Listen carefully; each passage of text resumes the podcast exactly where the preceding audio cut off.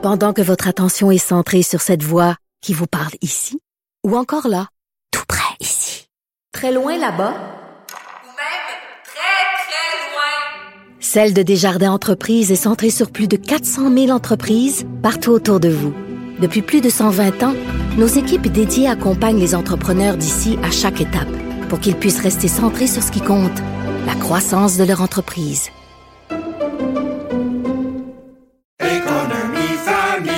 Ici Ricardo. Et Émilie, marchand d'IGA. On a envie de vous inspirer à bien manger. À moins de 5 la portion. Suffit de repérer les produits valeurs sûres et de les cuisiner avec une de nos recettes. Les valeurs sûres, c'est bien pensé, hein? Bien sûr! Détails sur IGA.net.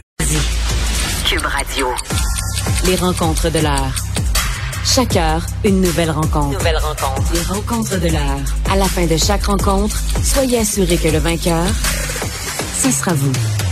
Cube Radio. Une radio pas comme les autres. Avec Yasmine Abdel-Fadel. Salut Yasmine.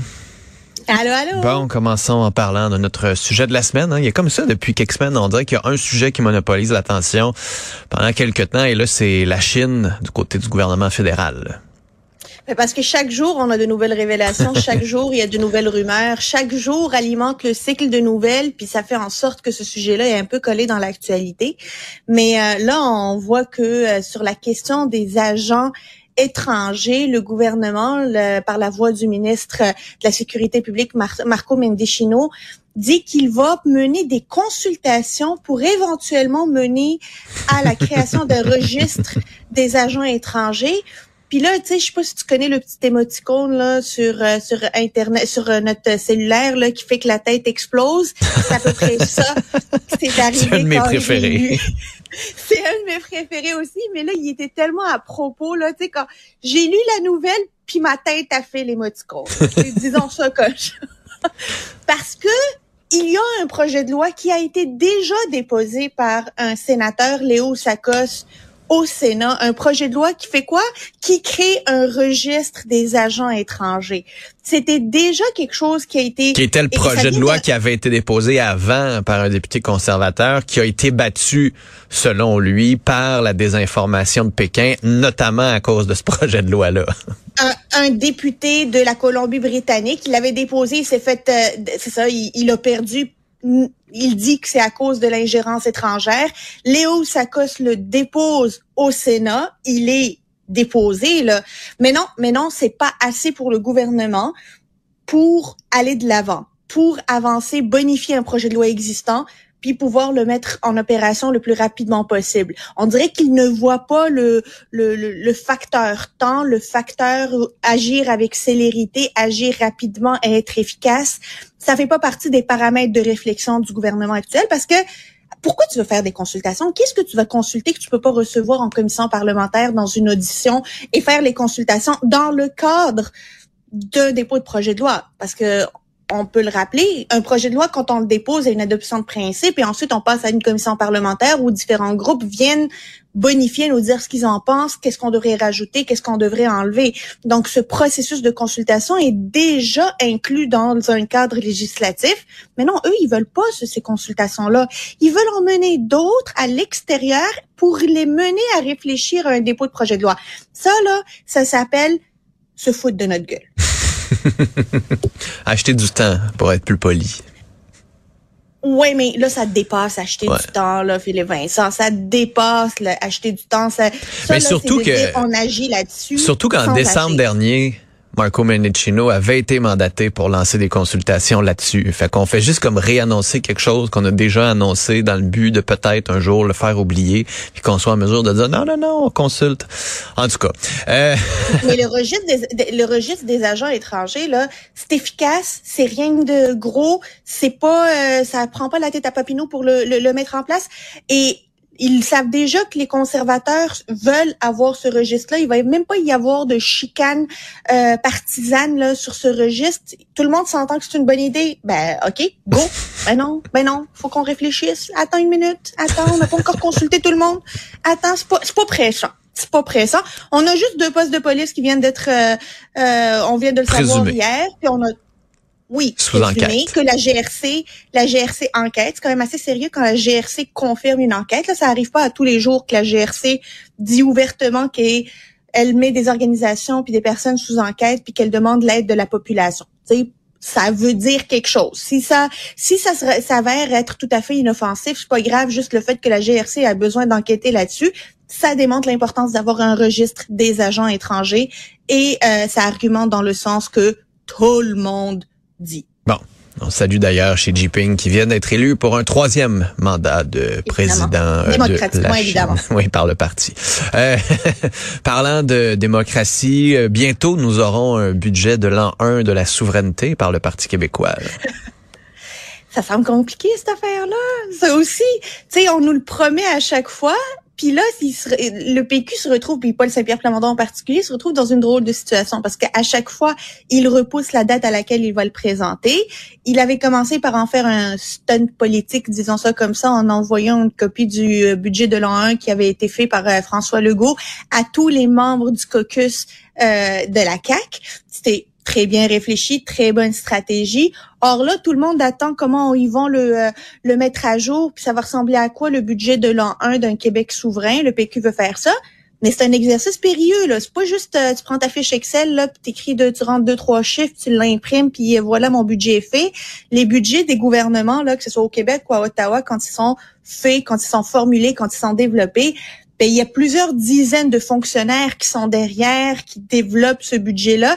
Et malgré ça, des fois, on trouve de quoi à critiquer. Fait imagine quand on a trois députés pas beaucoup de, de euh, ressources financières pour avoir de la main d'œuvre, pour avoir des cerveaux, pour avoir des recherches. Ah, puis il y a quand même beaucoup d'incertitudes. Là. Tu sais, tu coupes dans la péréquation, puis là tu calcules la dette comment, puis le partage de la dette, puis l'aspect militaire, puis il y a quand même des des choix que tu fais budgétaires qui vont être fortement critiqués, peu importe. Là.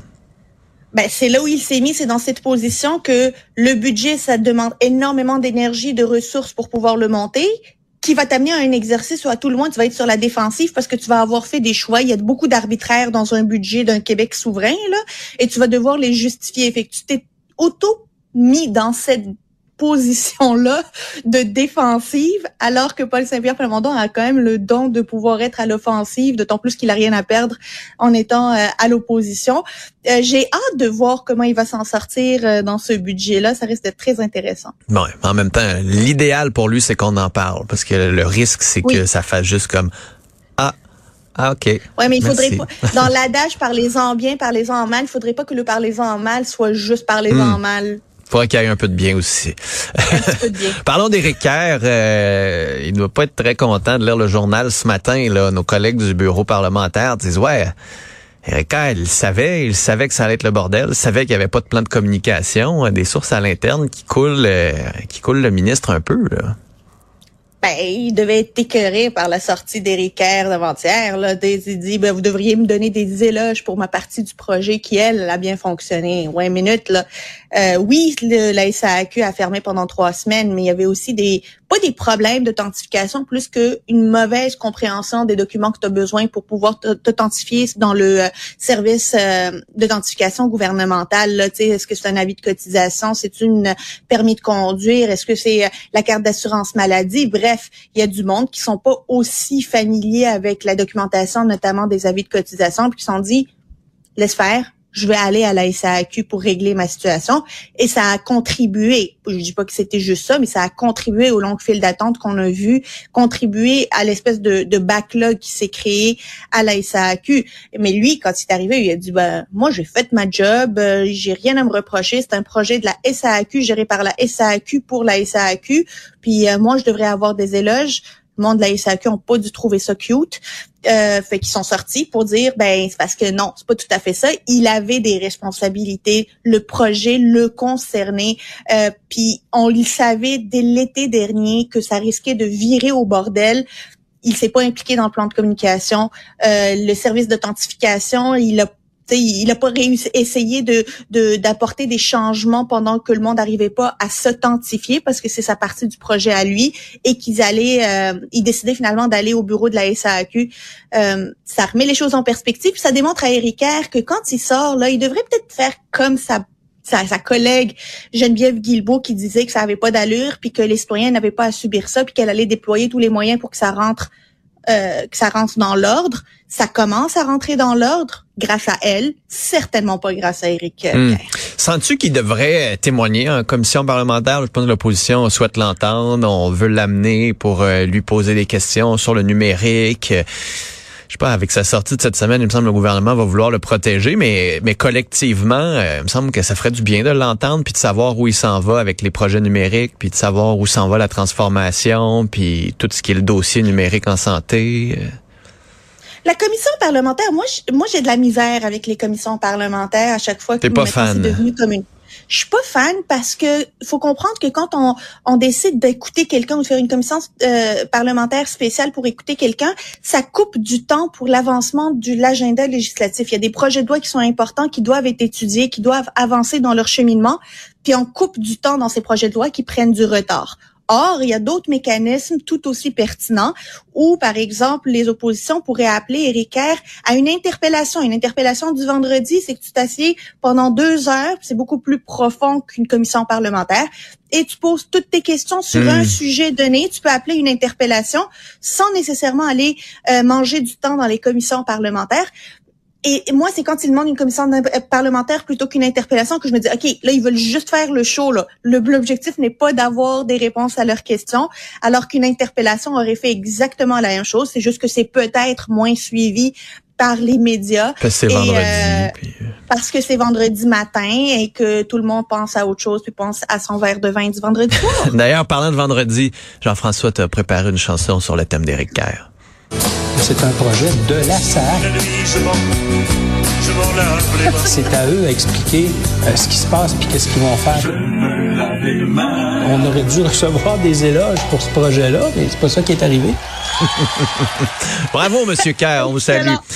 Salut Yasmine, bon week-end. Bye bye.